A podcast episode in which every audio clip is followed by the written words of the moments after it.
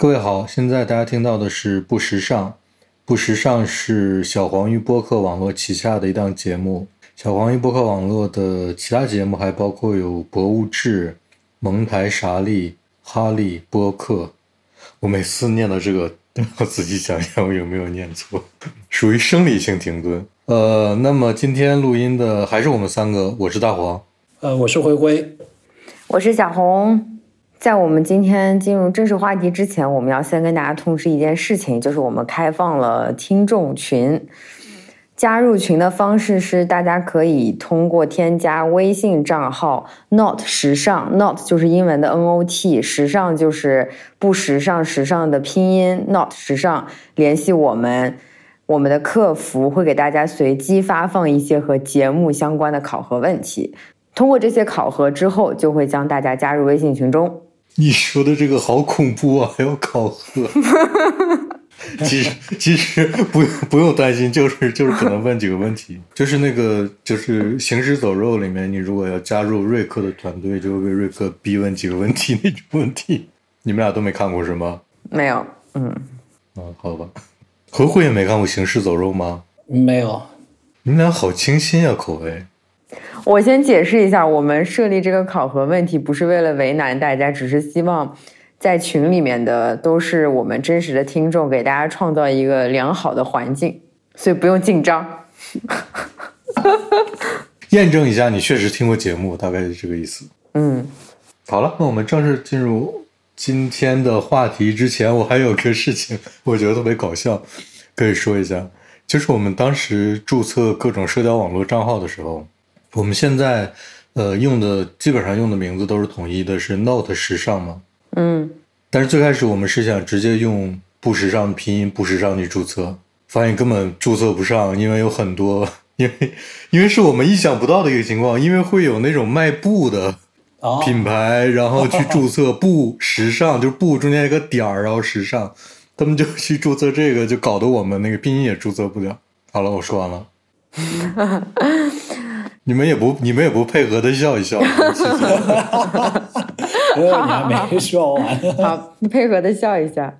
嗯，下面我说一下，今天我们录音的话题是运动的时候穿什么。录这个呃话题的原因是，之前我们收到一个听众来信，他听过马拉松那期节目之后，就很想听我们聊一聊我们运动的时候都有哪些。装备啦，然后有哪些穿衣服和使用的习惯？所以本原计划我们是想让呃马拉松的原班人马来录这期节目的，但是呃我们在准备节目的时候就聊到一件事儿，就是关于现在很多女孩儿呃喜欢穿着瑜伽裤在路上走这件事儿，是三个男人没有办法聊的，所以今天由我替代小猪来录这期节目。就提供另外一个角度，我们想愣聊也可以聊。好，那小红就是不代不仅代表小红，还代表小猪来来参与今天的话题的讨论。那慧慧先开始吧，因为刚才录音之前，慧慧说她已经可以立刻开始说这件事情。啊，那那那那我我先我先说吧。呃，我因为跑步大概有十十年吧。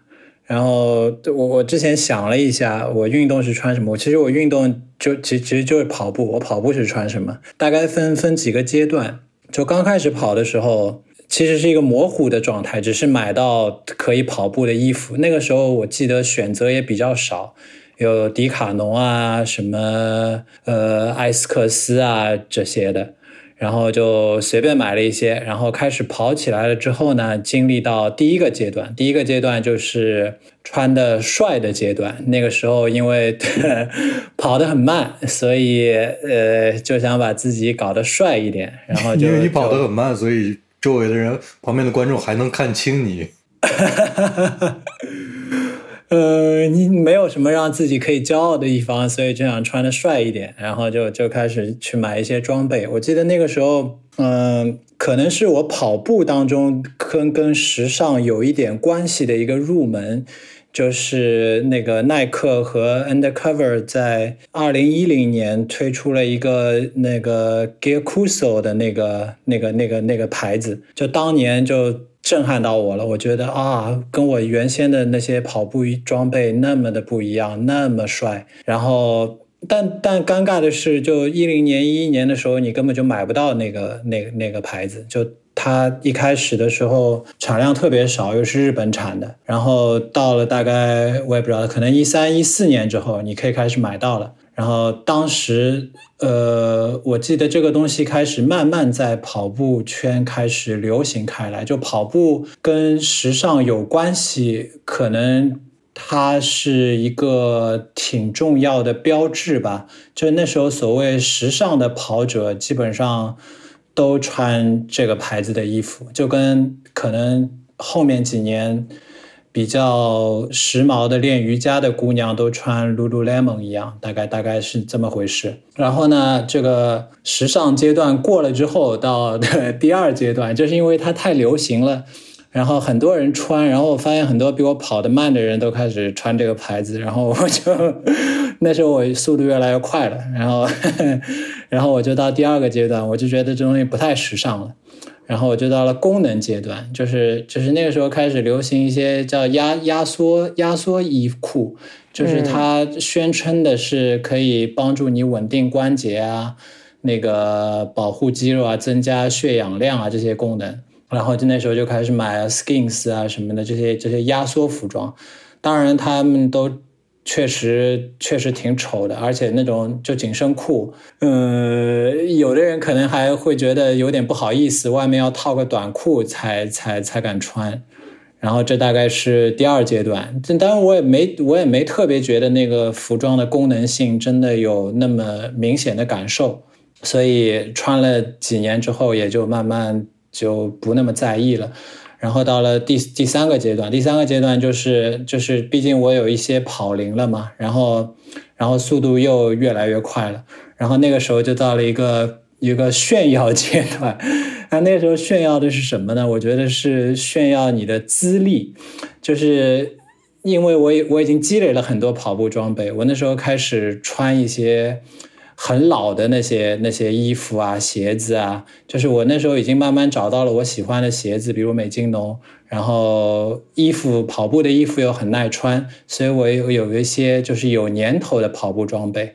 然后我就会穿着那些很旧的衣服和鞋子跑步。这大概就第三个阶段。那个时候我我还很羡慕那些。就我早上在体育场跑步的时候，有一些有一些老头，他穿的那个上马的衣服都是零几年的那些上马的比赛服，我就觉得特别酷。东丽杯的，嗯，美津浓的衣服，就现在就很多人都没见过。然后他一方面就显示了他的跑步资历特别久。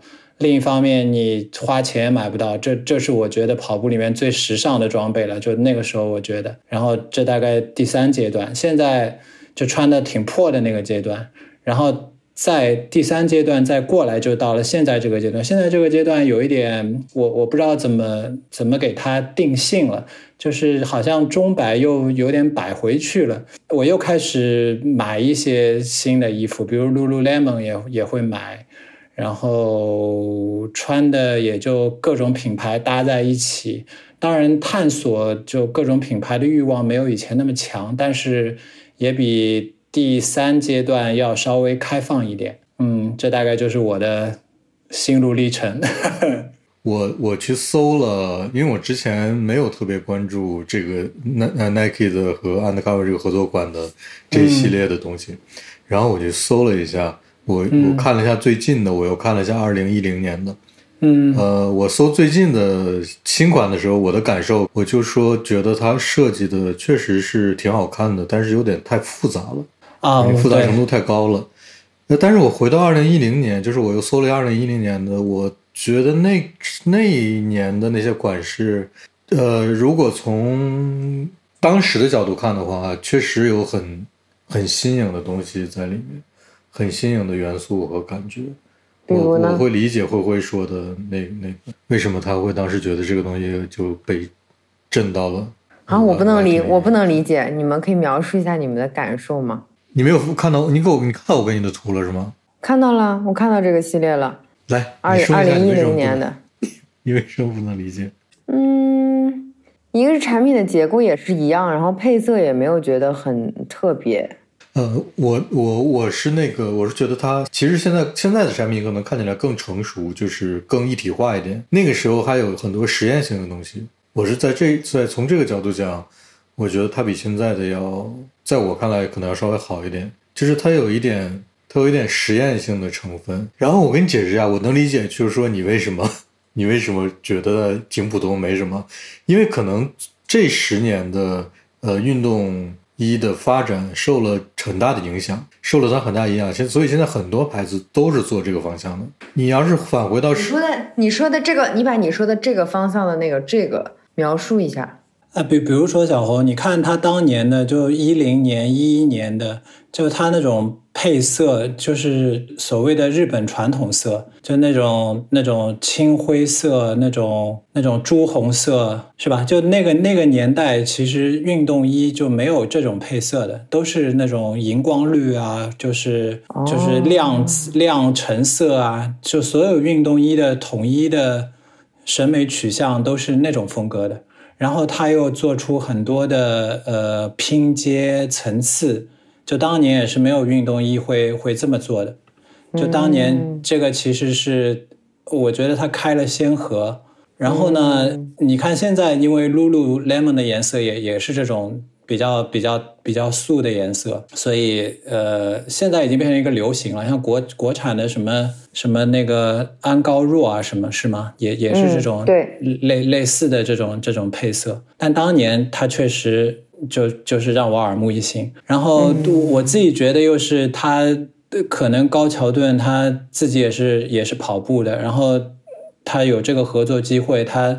前几季的产品可能是他积累了很多年的一个一个爆发，然后后面他每年要做两季，就有点有点硬为了改变而改变了，所以后面的东西就变得有点有点不知所谓了。就是刚刚大黄说的有点花哨。我想了一下，就是我说的这个究竟笼统的。这个含义在我的脑子里是什么啊？就是有点有有一点是辉辉刚才说的，就是之前的运动衣都是那种非常鲜艳的颜色，就是明确的让你能看到这个人在那儿跑步，就是穿上是明显是运动衣。但是他这个衣服你发现没有？他是呃，你其实出门的时候，你比如下雨或者说一个比较不是那么正式的场合，你也可以穿。然后，呃，它是把很多元素都整合在运动衣，让让你看一眼之后不太能够明确的说出这究竟是运动的衣服，还是一件只是轻便的一件防风服。嗯，但是它又不是那种像冲锋衣啊那种，就是它又是一个真的很符合你这个跑步的功能需要的衣服。后来，后来，呃，Nike 在别的线里面也也生产了很多类似这样的衣服，就是他把这个，我觉得是他把这个思路都延续下去了。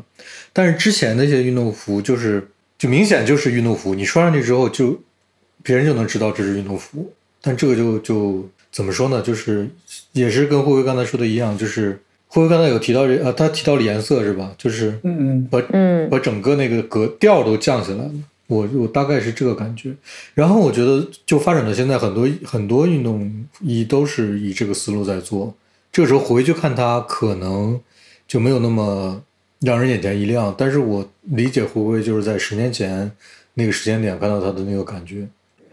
我理解了，这个其实就是跟现在很多户外品牌在做 urban outdoor 是一个概念，嗯，它就是把一个运动的东西日常化了，城市化了，嗯。其其实我想了一下，我我我我，因为我后来呃，就是通过那个什么日本的什么乐天买到了一些，就是。他就是一一年、一二年的那些衣服嘛，然后我现在看起来那些衣服都是我运动服里面最好看的。对我刚开始一看的时候，我没什么感觉，因为现在这样的衣服太多了。但是你们说完之后，我想象了一下，可能十年前在运动这件事情对大家来说还是纯运动，在城市里不太会发生。就那个时候，可能没有什么人说晚上出去夜跑，不会有人穿着运动的衣服上班。对，而且那个时候就是完全就是根本就不会去考虑我要怎么样用另外一个思路去设计运动衣。那些那时候的运动衣全都是极具有功能性的，而且那个功能性都很简单，就是吸汗呀、呃贴身呀，就是这个这个灰灰说的这个系列，感觉就是其实是一件偏运动性的外套。嗯，我能理解。感觉，嗯，它就像是你现在看到很多很多科幻作品都是都是同一类思路的，但是他总有一个人是先开始这个 先开始这个先河的人。你你如果回头看那个东西，最开始那个东西，你可能会觉得，哎，现在不这个不很常见吗？但其实当时就是没有没有人见过这个东西的。灰灰，你是用穿他们家的衣服、短裤、鞋都是都都是都穿过吗？呃，鞋没穿过，衣服和裤子啊。对我还吐槽他的，它虽然很好看，但它衣服没有什么问题，但它的裤子我有我买过两条，就真的是设计有缺陷。就他为了好看，比如我举个例子，有一条裤子，那那个那个系列我也很喜欢，它就叫嗯阴阳吧，就是它衣服上会有那种对比，就这里是 dark，这里是 light，就就会做一个像太极一样的曲线，然后用蓝色和灰色来来来来来对比，然后他那条裤子也是这么这么做，但是他为了把腰这里的松紧带去掉，就不让它。这里收起来显得不好看，然后就裤子就变成了一个抽绳，然后这抽绳的问题就是它这个抽绳的线很粗很硬，然后它这个缝线的地方运用了运用了胶水把这个布料粘合起来，所以当你就挂在胯上的时候，就就会摩擦到你的这个胯骨，就跑步时间长都会磨破，就这个裤子真的让我很受罪，后来就卖掉了。然后还有一条裤子也是有这个问题，就它设计上是明显有缺陷的。这个这个裤子虽然它很好看，那其实这这个这个会不会说这个事情涉及到另外一个事情，就是其实我们运动的时候，可能还真的不在乎说我一定要穿，我们是不在乎的嘛？我不知道别人在不在乎，就是一定要穿一套比较整齐的东西啊。那是我也我也是都乱七八糟穿，对吧？应该是的意思是什么？就比如说，比如说那个呃，比如说，就胡辉刚才说的这个系列，我要一套都是这个系列的，甚至是一个就是一个色系的。我是我是认真，我是认真搭配的。对，我是认真搭配的。我甚至甚至甚至这个就是要在那个 lookbook 上是那个人穿的，我就穿的跟他一样。就其实运动的时候真的不太会在乎这些，还是哪一部分舒服就穿什么东西，对吗？起码我是这样的，但是我会觉得，就穿运动的衣服，上身、下身，比如说袜子跟鞋子，如果全部都是不同品牌的，身上有很多个 logo，会让我非常不舒服。就是我，我也是啊。我从帽子到鞋子，我那次发现都是不同品牌的帽子、T、短裤、袜子、鞋子都是各个品牌。我觉得呢，就是如果说有。某一件商品它是没有 logo，你看不出来的，那还好。但是如果说你身上写着一个 logo、两个 logo、三个 logo、四个 logo，你就会非常的难受。哎，但是你看，我觉得我我我我自己平时运动的时候穿的也不会奇怪，因为我不管是买什么牌子的东西，基本都是深灰色的，所以还挺好搭的。但是你说这个 logo 问题真是解决不了，那就是有不同牌子的。嗯，而且运动品牌特别喜欢打 logo。哦，他必须要打呀！对你找不到不打 logo 的运动品牌的。我我刚才说的那个，就我经历过一个阶段，就是我穿那些很旧的衣服，就是说到 logo，就是那些衣服已经 logo 都洗掉了，就是那个荧光的 logo 都掉了。然后其实把运动衣穿旧，我发现还挺不容易的。这些衣服特别不容易坏，你很难把它穿出那种旧的感觉。对，我还蛮有成就感的，我把它们穿成这样。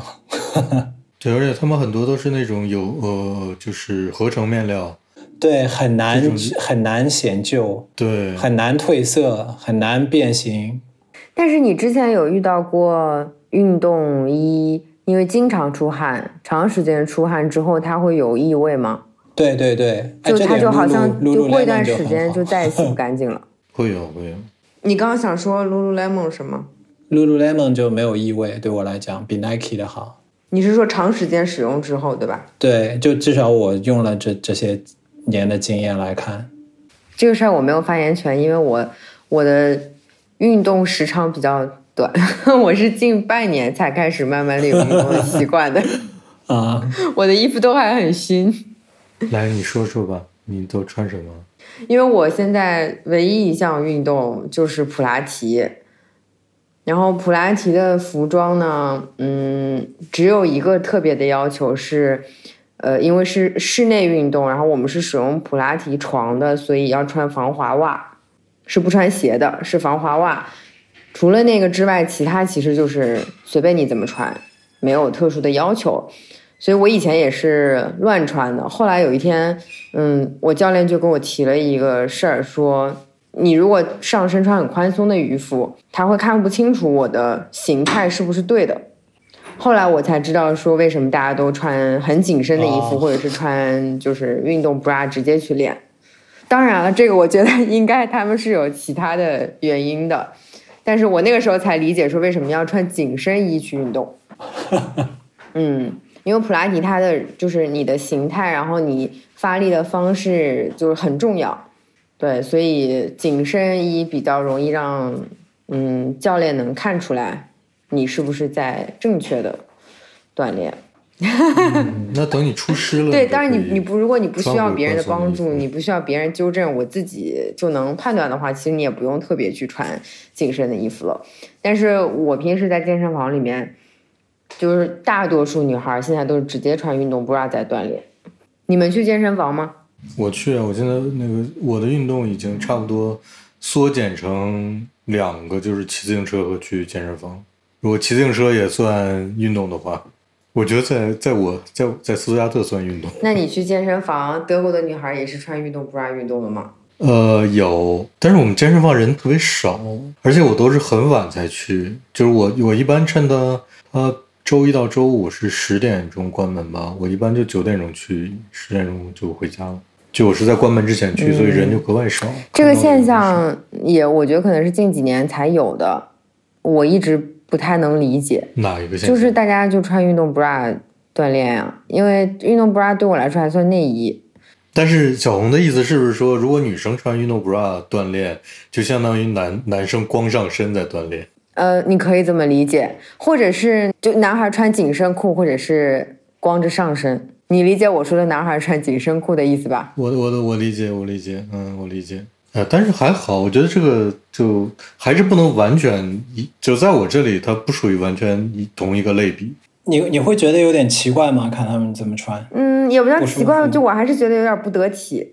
嗯，因为如果说如果这是一个纯女性的运动，我就觉得没关系，还好。但是因为时不时的还是会有男孩子一起练嘛，所以我还是觉得有点不太得体。哎，你说到紧身裤，我突然想起来，其实现在紧身裤又变得流行了。就跑步，好像让男人穿紧身裤变成一件可以接受的事情了。就以前你从来没有看到男的穿 legging 嘛，对吧？现在跑步很多男的会穿这个，甚至你会穿吗？我我也会穿啊，我我冬天就会穿，虽然可能上衣长一点，如果短一点我也我也无所谓。以前会套个短裤，然后有时候也不套。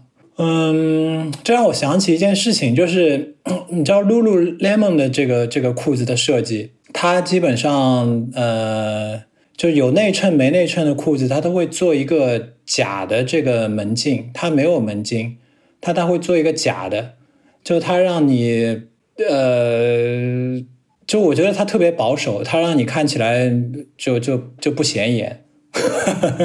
其其他牌子都没有这么做，就就它这么这里做了一个多余的设计，其实我觉得是没有必要的。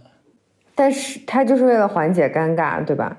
对，只有他这么做，然后这让我对他，嗯，我不知道是有一点点不好的感觉。我觉得他有一点，有一点装，有一点不自在。那人的生理结构就是这样，就没有必要特别去掩饰嘛。对，但是我，但是我其实这个就是我刚刚说的事儿，人的生理结构是这样，但是大家在公众场合，对吗？就是很可能别人并不想看见。嗯，对，你说的有道理啊。这个就是你，你像要是在，我觉得要是就是刚才我在想这事儿，要是在那个古罗马人的社会，可能就没有问题，就在公共场合也可以穿的。虽然他们在 公共场合穿的都很那个，穿拖家那种布啊什么的，就就穿的很多，但是其实他们对那种身体的美呀、还有身体的结构这些，在公共场合的那种看法还是很开放的。但是小红说这个，我其实我那个气氛我感觉不到，就是因为我没有实际去过国内健身房。嗯，我刚才也说了，我这边的健身房人很少，大家穿什么好像都挺随便的，而且好像没有人在乎谁在穿什么在运动。就偶尔啊，偶尔甚至真的会有男生就是在做那种非常大呃大的器械的时候，有没有可能我看见过一两次是不穿上衣的？可能因为人比较少，就是大家也都也看不到，就是界限感比较弱一点。哎，我我我我在街上跑步还还还赤膊过，就是 前两天 当我跑得快的时候。但你跑得快，别人看不清你。我觉得跑得快好像有赤膊的资本，就是我后来我我受伤了之后慢了，我就觉得跑那么慢还赤膊，有点丢人。你觉得你跑得快，你就觉得我是铁人，我可以赤膊。有一次特别有趣，在徐家汇公园，我就是绕着它外圈跑，那保安说你就不能赤膊在这里跑，我说我都没进这个公园。嗯，就第一次有人不让你赤膊在街上跑步。我就在徐家汇公园，当然其其他街上就没有人会管你了。但这是有规定的吗？就他说他是公园的地方就不能吃播。上海可能所谓公园你是不能吃播的，他大概有这个有规定。嗯，体育场什么就无所谓，像我经常去卢湾体育场，早上很多人吃播就没有人管。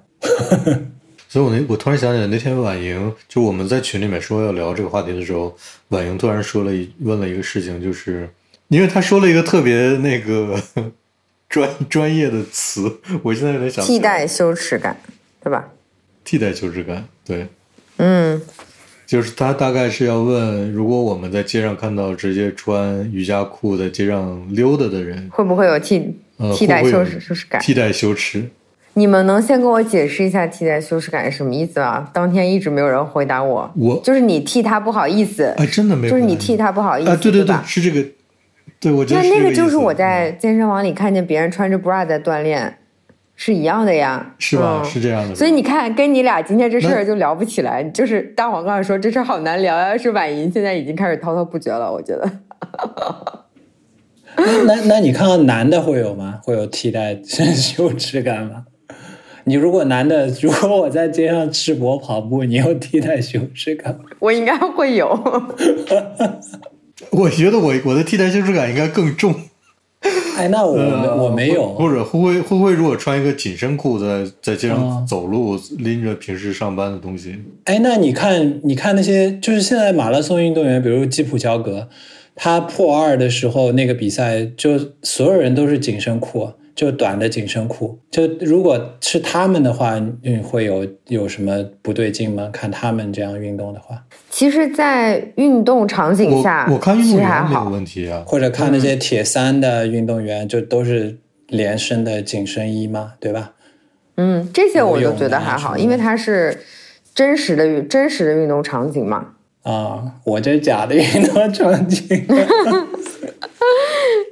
你也不是假的运动场景，我我我刚才在想，我我穿那个紧身裤跑步的时候，基本就是冬天，外面还套一条短裤，就为了防寒嘛。夜里面跑太冷。小猪平时出去锻炼的时候，他穿那个压缩裤嘛，穿完了之后，他外边也会套一个短裤的。嗯，我们不要逃避刚才的话题，我们回到话题，你们会有替代焦虑吗？我没有。我有，但是如果说她本身穿的很漂亮，她本身身材很好，我就没有。我先问一个事情啊，就是国内这样穿出去的人多吗？多，多到什么？在在上海多，就是我就是像比如说，嗯，我刚刚讲在健身房里，大多数的女孩子都是直接穿运动 bra 的。你能想象，就是五年前你到健身房里面，大家都穿着 bra 在运动吗？我觉得这个就是这两年好像特别严重。而且是大多数，你觉得这是一个流行趋势，还是人们观念上就不把这个当回事儿了呢？都有吧。然后在路上穿紧身裤的也很多，但是没有在健身房里比例那么多。因为就是你在健身房里，其实你也算一个真实的运动场景，你还可以理解，你的替代羞耻感没有那么严重。但是在大马路上穿着。瑜伽裤，然后如果外边再不罩个什么，还是有点觉得不太好意思的。德国这样穿的人也特别多，呃，当然女生肯定是比男生多得多啊，但是男生也有挺多。男生穿紧身裤吗？就套个短裤？但是我不套呃，就什么样的都有吧。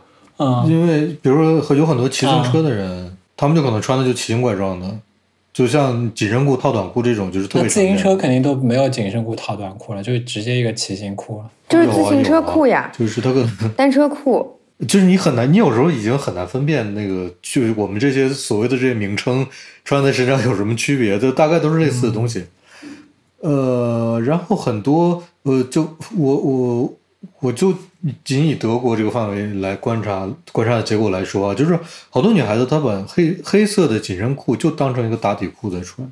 是呀，然后她就当成裤子在穿，她也完全没有其他的搭配，就下面一条黑色紧身裤。上身可能就是随便。其实这个我想起来，我小时候我妈他们也这也这么穿，只是那个紧身裤好像没有那么的紧身。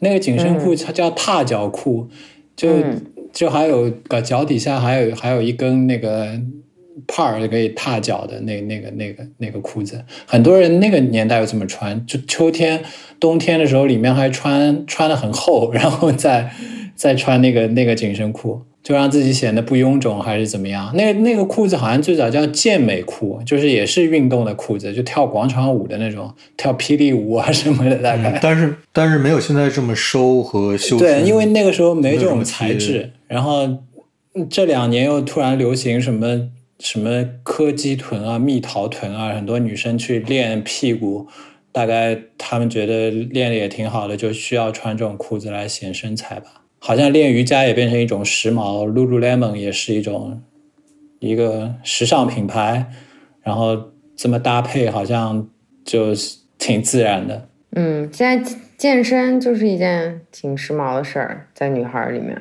所以你们觉得，我我我想到另外一个问题，所以你们觉得人为什么要穿衣服呢？三个嘛，对吧？我在想。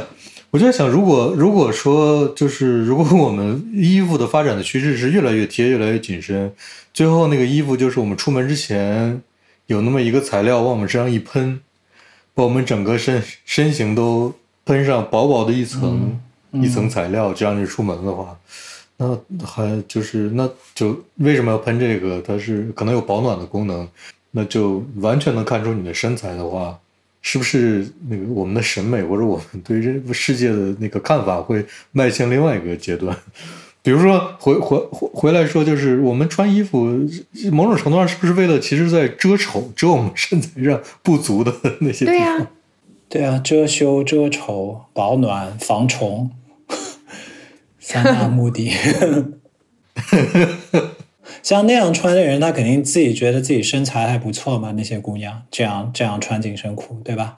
然后我就在想，那个第一个第一件衣服是什么？我就想起来那个亚当和夏娃那片树叶，就好像人们穿衣服的第一目的确实是为了遮羞。然后现在的趋势是，我要把我之前遮遮到遮掉的那些我觉得比较羞耻的身身体上的一些部位，有的时候就开放，觉得思思想的变化以及。就就各种开放的这种想法出现之后，大家觉得，哎，那我露出来其实也没关系，就某种程度上的露出来，就这还挺有意思的，就就人类还挺有意思的。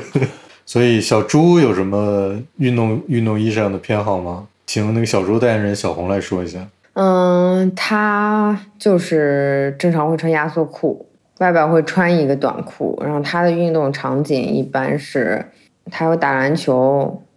然后有一些，呃，健身房里面的那个训练。所以压缩裤和紧身裤有什么特别明显的区别吗？压缩裤好像包裹性会更好，但是我观察下来，他有一个比较特殊的喜好，也不叫喜好，有一个习惯，他打篮球的时候是穿一双鞋带一双鞋的。哼，这是就是篮球鞋，在他看来是不能踩外边的地的。嗯，这个篮球鞋只能踩篮球场。这个不是去运动场里面的标准操作是吗？我我第一次看见的时候都惊了。就是我们平时穿的，尤其是那种板鞋，就是比如匡威什么的，是不能去踩运动场的那个木地板的。什么意思？就 就是会踩。什么会踩坏？就不能去，就是我们穿的平时穿的皮鞋、板鞋这种东西，就是一直到板鞋的那个程度，到这一这个线都不能去穿来在运动场里面运动，因为会把那个木地板踩坏。啊，我以为他要保护的是他的篮球鞋。呃，我觉得我我不知道小猪怎么想啊，我也不知道他去那个运动场地的规定。但是在德国这边，你如果去运动场里面的话，你一定要带在运动场里面穿的鞋。呃，他他来了。大黄说：“你穿一双鞋带一双鞋，是怕你的鞋把运动场踩坏。但你的点应该是怕外边的水泥地把你的篮球鞋踩坏吧？”呃，都不完全对。他说都不完全对。第一是就像大黄说的，我可能会担心把外面脏的东西踩到篮球场上。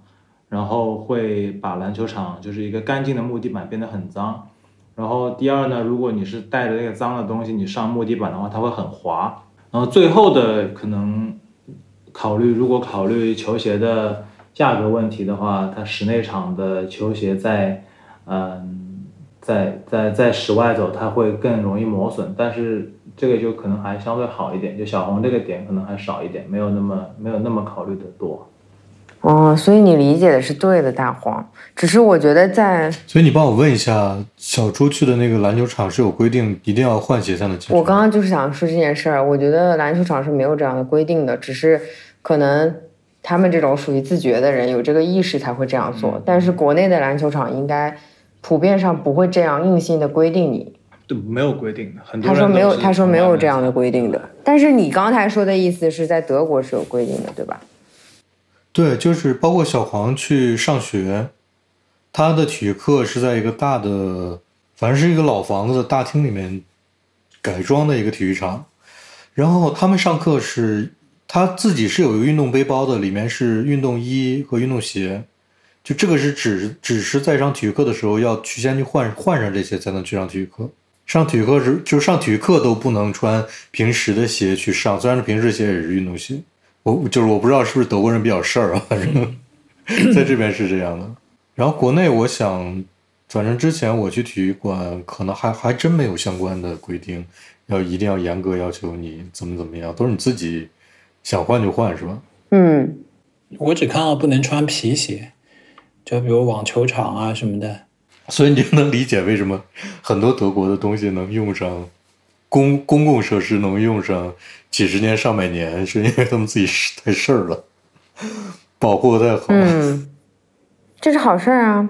我问一个事情啊，就是我不太，我就是因为完全对女生的运动衣不太了解，就是有那个紧身裤，它有一个有一条是可能是半透明的，就可能从上往下一直旋转下来的那个，你们知道我在说什么吗？就那个现在德在德国穿的人特别特别多，就是我是我是我不知道这是一个统一的设，就各种牌子都有的一个款式，还是只有一个牌子是专门出这种东西的？小红知道吗？我看挺多牌子都有这样的设计的。我好奇点就是他他这么设计的原因是他觉得好看吗？还是说他是有功能？我的理解是为了好看，是为了好看，因为它那个透明的部分、半透明的部分它是有不一样的设计的。不是都像你说的，可能从上面选到下面什么的。对对对，我知道，我知道，我知道是设计不一样的。但是我我为了让你知道我说什么，所以我举了这个例子。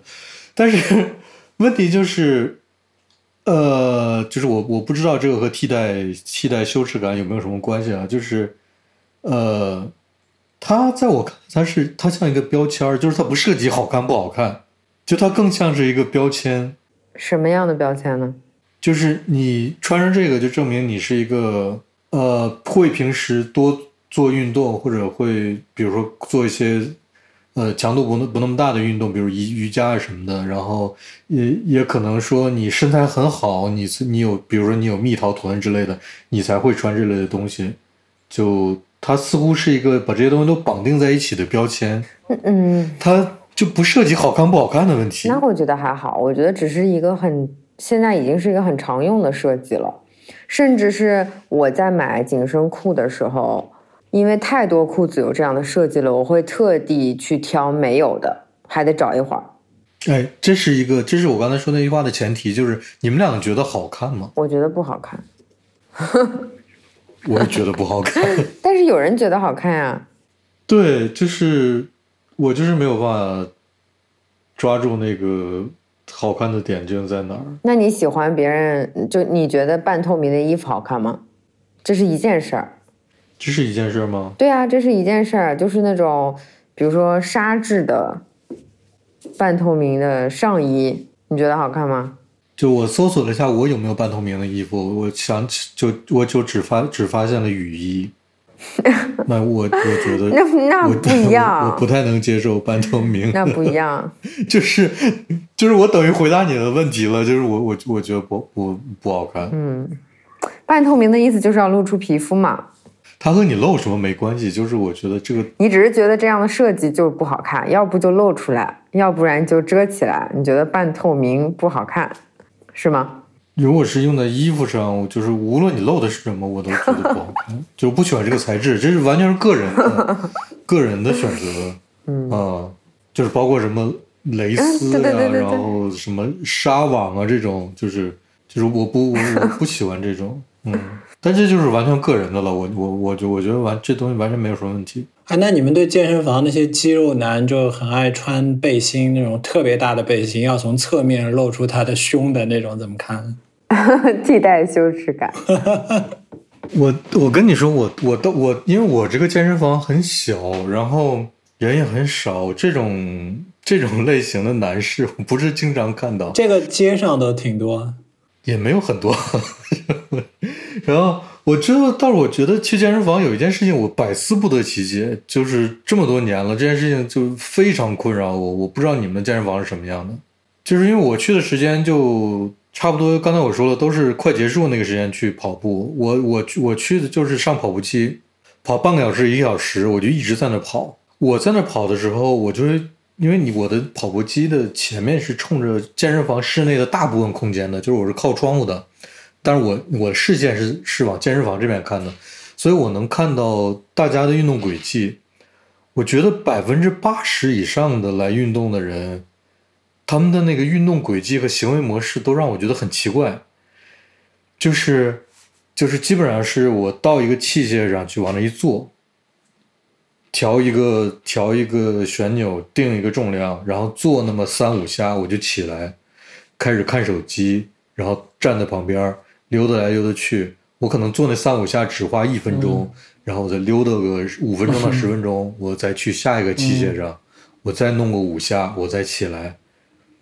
就绝大百分之八十人都是这样的，是。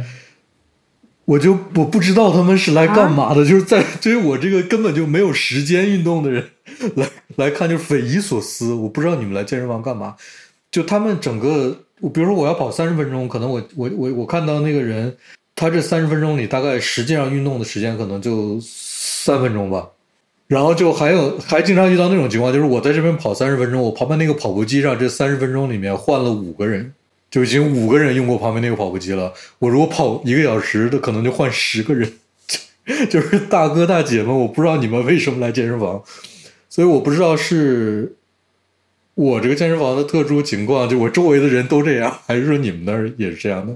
有有这样的人，就是有的人是打个卡或者骑个那个那个动感单车，就骑的特别慢，就看着手机，基本上消耗还不如走路。但他把这个时间耗过去了，那至少比不动好吧？对我我觉得，他一个小时花在这里比花在窝在沙发上看电视好一点吧？对他来说，这也算去过健身房了。嗯，你说这个有道理，这个原因我也想过，但是。因为我我实在是后来我跟别人讨论的时候，呃，得到了两个可能性的观点，一个是说他可能是根据根据那个某个程序在运动，就那个时候去告诉他你现在可以坐下来做几下这个了，然后那个轻松的轻松的听一会儿音乐，然后再做下一个，就他可能在手机上看那个术后康复程序也是挺有意思的，是吧？然后还有还有一个想说法是说。他可能我去那个时间实在是太晚了，大家的高运动量、大运动量都已经结束了，这个时候正在悠闲的做一些呃休闲的运动。我 我这两个这两个说法我都不太认可，我就觉得呃你们是在干嘛？所以小红，你们练普拉提的应该不是因为我们是上课的，嗯，所以都是有老师在带节奏。那那就很紧张时间上。但是你有观察过这种现象吗？你应该没有，因为你就是去上对课。如果听众听众里面听众朋友里面有跟我的观察到同样的现象，或者了解他们是在干嘛的人，欢迎大家给我们留言，或者纠正我们的一些 错误认知，也可以给我们留言。或者加入听众群，参与参与讨论。迷思，就有的时候，因为你你即使是在跑步机上跑步，我自己也有一个节奏的嘛，就呼吸的节奏，我要控制自己的呼吸节奏的。旁边就一会儿上来一个这个是是这个节奏的，一会儿上来是那个是那个节奏的，就给我搞得特别乱。就他的节奏会影响我的节奏。就你要是你要是一直一直是一个有固定节奏的还可以，有有的时候就不就嗯，我就想嗯，大哥你干嘛？你 上跑步机跑了一公里下去了，你你你你你那个挺烦的，还是宿宿醉之后的第二天，你再溜一溜，是这意思吗？然后我再说一个，嗯，最近我们尝试在呃使用了一个替代材料的运动衣，就是汗麻 hemp。因为我自己其实不太喜欢运动衣那种 dry fit 那种面料的，嗯就个人啊，我还是比较喜欢那种类似于全棉的质感。嗯，我其实我也是，嗯对，但是呃，纯棉的衣服还是有点儿就是出汗之后它会很重，然后粘在身上。嗯不太舒服，但是我最近有试过穿了一下 hemp 的，就是这个汗麻的衣服，我觉得还好。但是它有一个问题是，好像它弹力不太好，所以它那个越会越洗越洗越长。但是功能性上，就是我觉得还挺舒服的。本身应该汗麻也是有什么抑菌啦、什么吸湿透气这样的功能的。不臭是吗？出汗多的话，嗯，应该是不臭的。嗯但是它的质感上要比棉的衣服要稍微硬一点，稍微稍微粗糙一点，但是还好。也有很多嗯品牌是用汗麻跟棉做混纺，就会好一点。嗯。嗯，哎，我我突然想起来，那个 Visvim 最近还出了一个 Sport 线，然后他 用羊毛做的各种的运动 T、运动背心、运动袜，不知道是卖给怎样的运动人群。大概就是大黄你在健身房看到那些人吧，你跑步机你跑半小时，他来五个百分百羊毛做一件背心，哈，做一件短袖 T。这个就要想一想，你你想那个羊绵羊运动吗？运散步嘛，对吧？呃，你要这么说起来，棉花更不运动，是不是？棉花根本没法动。哎呀，不知道这得他怎么处理的？这个东西能运动时候穿的，不出汗吗？那他给的人群应该就是嗯不太出汗的，就是轻量对轻量级、轻极轻量运动的人。对，他有对羊毛做什么特殊的处理吗？我们没有看到他有做什么处理，就是说他选了多好的羊毛。那那最多像 Smart Wool 这样的羊毛，就最多不臭吧，透气吧。那它肯定材质上肯定不如涤纶啊什么的透气，然后就不不吸汗，肯定没有那么好吧。那人家做的是运动时尚，它是那个 sports style，应该不对是对，sports 它功能性的。嗯，它肯定不会是功能性的，是，但它用羊毛来做，就是为了卖那么贵，让我觉得 很做作，是不是这个牌？子？嗯对，这就是一个很做作的牌子。嗯，一双袜子，你知道卖多少钱？一千块，就一双短的这种跑步袜，羊毛的。咦，所以我们如果把运动放在中间，左边是功能，右边是时尚的话，你们是偏哪方面的？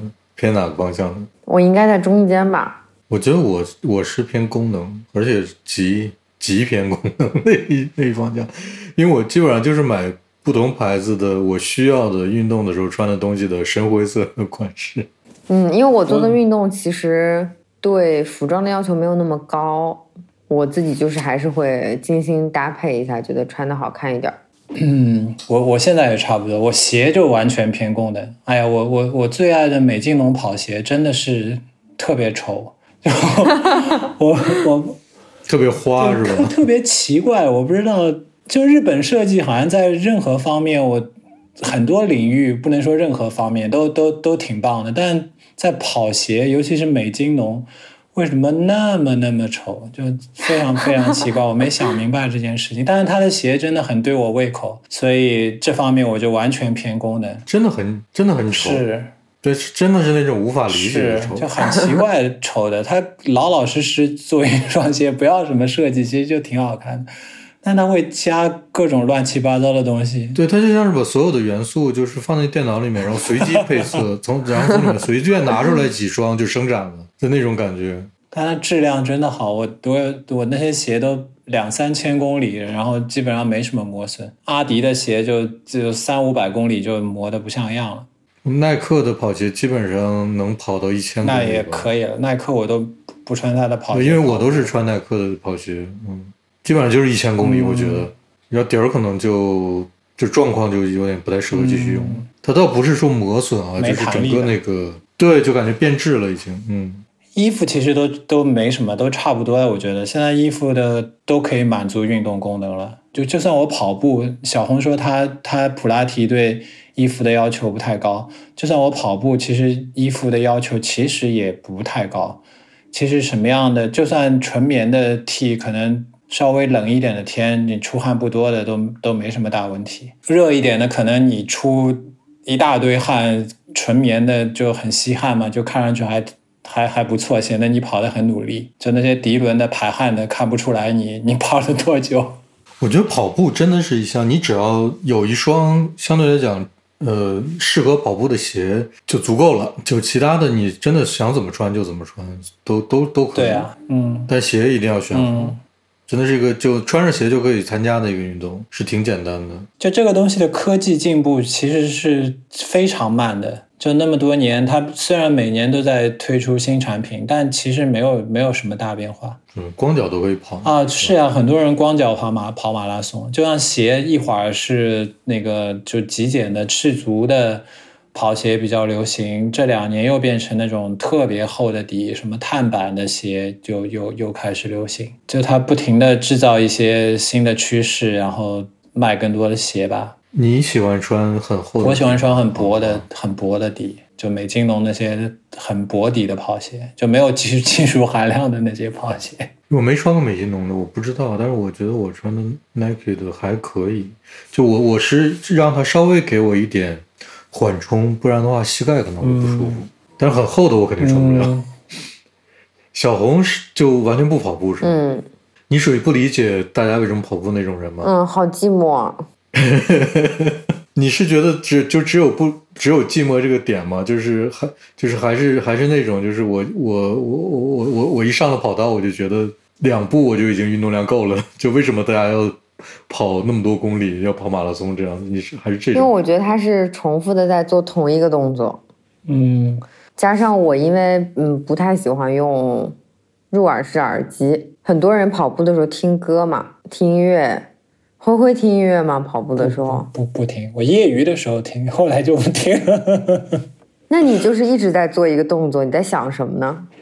啊，其实其实你没想什么，就是你跑的累的时候，你不能想什么，就你不能仔细的想一件事情，你就是就是在跑，你跑到就很多人会跑到一个状态，你听过吗？就是什么 runners high，呃，跑者高潮。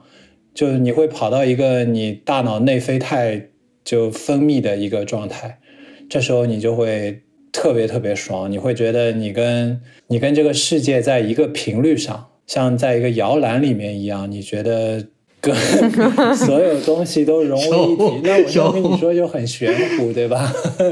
但是小红觉得我们是在说邪教。这个事情在跑步的 时候，我我觉得你跑一小时可能都。都感受不到这个状态。对我来说，要跑两个小时、两个小时或者以上才能感受到那个状态。是是无聊，就是重复的做一件事情。但这个好像是你非常难得的时候，你可以跟自己独处的时候，你知道吗？这个具体的具体的内容，小红可以听一下我们上一次马拉松 对吧？节目。我跟你我跟你说啊，你这样我我我这样你可能理解，就是我如果跑步，我就跑一个特别短的距离，比如跑五公里、十公里的话，我会听个东西，比如我会听播客，一般的情况下，我听播客。如果跑长的距离的话，我就不听。嗯，就原因就是像胡威刚才说的那个，就是你会进入另外一个状态。你跑了两个小时之后，你你会觉得你听什么都没意义。就就那个东西已经，它就是只是在你耳边响，但是你完全你的那个注意力都不在那个上面，你完全在别的地方，所以干脆就就不要听。嗯，小红还没有进入到我这种运动状态。我会觉得它多余，就是就是你完全不需要音乐了，或者有的人不不是在健身房跑步，他他会看电视啊什么的。就我在健身房没法跑步，就我一定要去去室外跑。这个时候这种东西都是多余的，你就听自己的呼吸，听自己的脚步和地面的摩擦的声音，就就足够了。嗨。你你说这个，我就跟你说特别有意思的事，就是我以前在呃上学的时候，在一个村里面，那村里我是绕着一个一个那个街区在跑，晚上一两点钟在那跑的时候，那一圈是一点二五公里，跑的时候有人在外面聊天什么的，你跑过去之后，那个因为就经常在那跑嘛，然后他们也经常在聊天，他们还跟你聊两句，有时候还跟你鼓个掌、吹个口哨什么的，就。就就你在室外跑的那个感觉和在健身房里跑的感觉是完全不一样。完全在室外你会会遇到会遇到各种各样的情况，就刺猬呀、猫呀，尤其在晚上半夜里，什么动物你都能遇到。但会不会如果在上海跑的话，就是就是在城区里面跑，就就完全是另外一种感觉。在我晚上我有一阵子都夜跑嘛，夜跑的时候。就我会觉得，我会觉得整条街都是我的，这些东西都是我的。就当你很嗨的时候，会有那种状态，你会觉得自己特别富有，这个东西都是你，你而且你都是你的同时，你感觉你什么都不需要。对，特别对，就是我每次就这是我我喜欢夜跑的原因，就是那整个那个街区一个人也没有。然后夜里面只有这个街区和我，就这个街区在这个时候只属于我的那种感觉。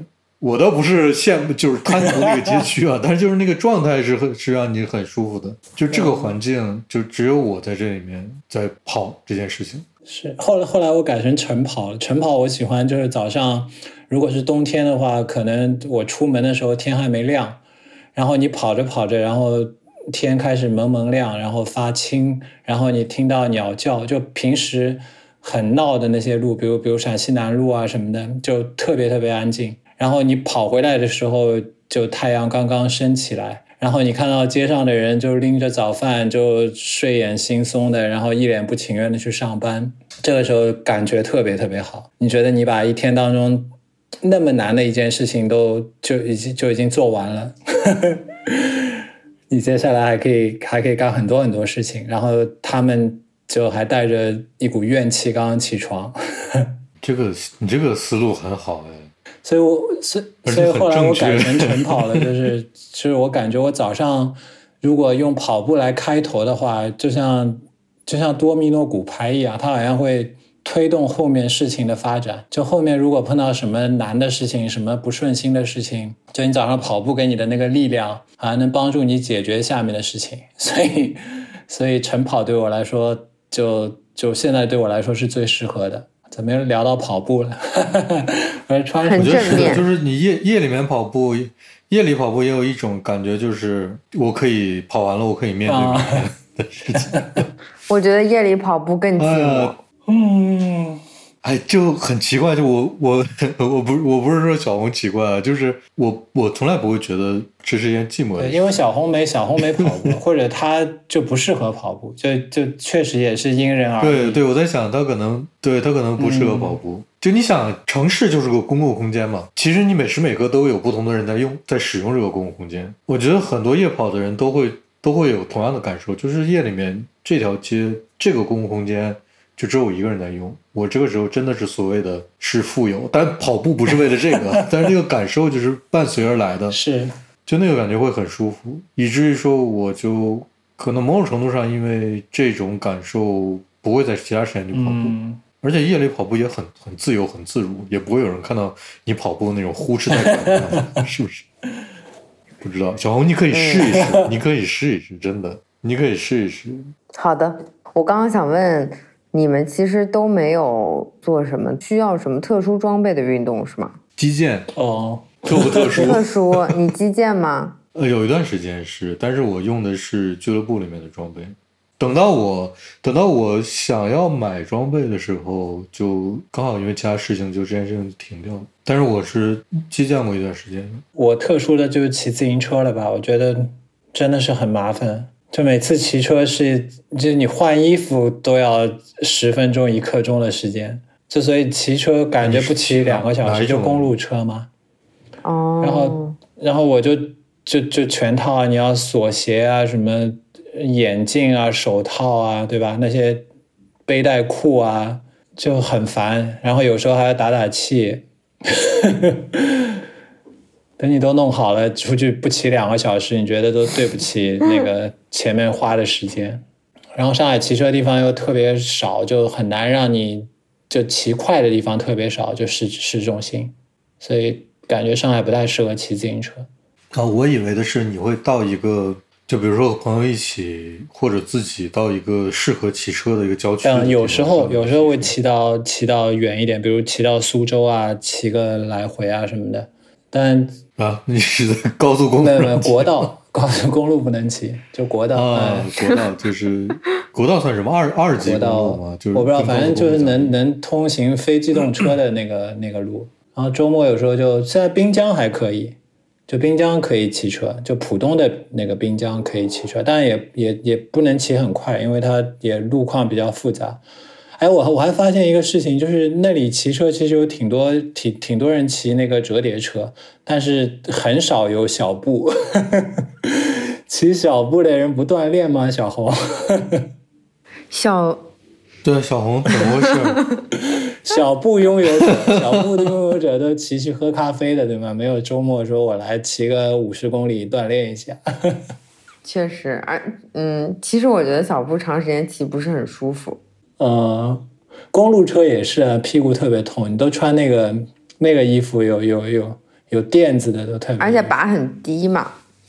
你的你是什么把？是运动把吗？对啊，直的那个吗？嗯，我大概试过几次，就是呃沿着河骑啊、因为是这样，德国有那种很多地方都有那种专门的自行车骑行的路线，啊，而且它是很就是这是一个什么普遍到一个什么程度的一个运动呢？就是周末的时候，家长可能会带小朋友去，都都到这么普遍的程度，就就就我有有我有过几次，就是沿着那个河边的，就骑着小骑着小步嘛，沿着河边从一个城市骑到另外一个城市，中间就一路遇到水坝呀，遇到什么桥啊，遇到山啊，就还带着相机，就是边骑边拍。骑到另一个城市也不算是运动，就对，就算一个，但是德国城市之间都很近了，可能也就个几公里吧，哦那那也没有多远，二二三十公里就就就到另外一个城市了，而且可能骑到那儿上火车坐火车回去，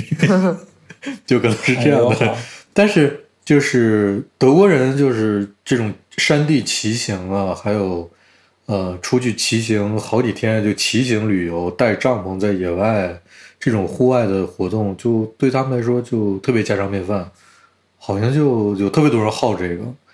我前两天我同事有一个同事，上一个假期就九月份的时候，从意大利从比罗马还靠南的地方，一直骑了一个星期，和好多人一起骑到米兰，然后从米兰又坐飞机 回德国。对，然后就就这种特别多，而且他们滑雪的也特别多。就在就在我们公司有一个保留项目，是每年都要组织两三天去滑雪，就大家默认大家都去滑雪。然后像我这种不去滑雪的，我就那两天我就休息，就是这样。然后对他们在他们概念里是这种这种程度的一个、嗯 一个运动方式，就好像你要是对你要是冬天不去阿尔卑斯山上找一个地方待两天去滑个雪，你这冬天就白过了。就很多人都是这样的。他们每年每年最重要的两件事儿就是一个是夏天要到海边晒太阳，一个是冬天要出去滑雪，对，好无聊啊。非常重要的两件事情。对，就我我我其实从从本质上无法理解这个行为。我们我因为我原来在那个捷克工作嘛，就是经常有一个同事，然后他家住在一个特别远的地方，可能嗯，主要是二三十公里之外的地方，对他们来说也不远了。然后比如说他们家有什么喜事儿，嗯，生了孩子啊什么的，他就会组织大家一起庆祝。怎么庆祝呢？就是大家一起从市里面骑车骑二三十公里骑到他家。然后到那里去吃点啥，然后再一起骑回来。这是一个就是特别平常的一个德国的日常生活，就是会听起听听起来都觉得好笑，但这真的是特别日常的一个平时。就是你那个之前就是金星讲她她的一个男朋友还是她她老公，就有一天就跑过去跑到跑到她那说我们要去什么我家里面跟我妈妈一起吃饭还是怎么的。然后他怎么去，我们就骑自行车去，就 就这这就特别正常的一个事儿。哎呀，我觉得这个也会变成我们这里的一个趋势，哎，我都感隐隐感觉有这样，好可怕。就是你 看现在你你说的骑行道，上海现在就有滨江，就浦东的滨江有条骑行道，就二十二十一公里吧。就很多人也是周末就一家三口带着小孩子去骑车，然后跑步啊，搭帐篷啊，就这种生活方式现在。现在开始被越来越多的人接受了，像小布也越来越流行了嘛，对吧？骑车的人反过来变变又又开始变多了，穿瑜伽裤上街的，就是运动这件事情 就被越来越多人当成一种比较好的生活方式了。它有一个区别在哪儿呢？就是因为我们的那个森林覆盖率太低了，嗯，所以那个那个概念好像完全不一样。就是因为这边，比如我现在。如果出了家门，随便往一个方向走，我走上半个小时就到森林了。虽然我在这个城市也也不小，就我原来住的那个村里，我走出去五分钟就是森林。就是好像你要说去野个营，或者说你你穿过森林走到另外一个村，就感觉是个特正常的事儿。它可能就会催生这种相关的生活方式。我们这不是现在露营变成一种时髦的活动了吗？就这两年，对，在国内好像它更像是一个一个那个某一个某一个生活方式的，就是它这个生活方式像的一个活动，它是一种时尚。对，它刚开始 就对，没有变成全民的一种生活习惯。而且，就是我还无法理解，呃，德国人的一件事情是，比如说他们夏天，如果说如果说在他们十八岁的时候去了一个。某个地方的沙滩上，觉得那个地方又阳光又好，就是什么都什么都好，沙子也舒服，这是我心目中的完美沙滩了。他可能一直到四十岁，这这二十二十多年，每年夏天都到那个地方去，是这样的。你们能理解这个行为吗？我不，我不能理解，我不能理解，神经病啊！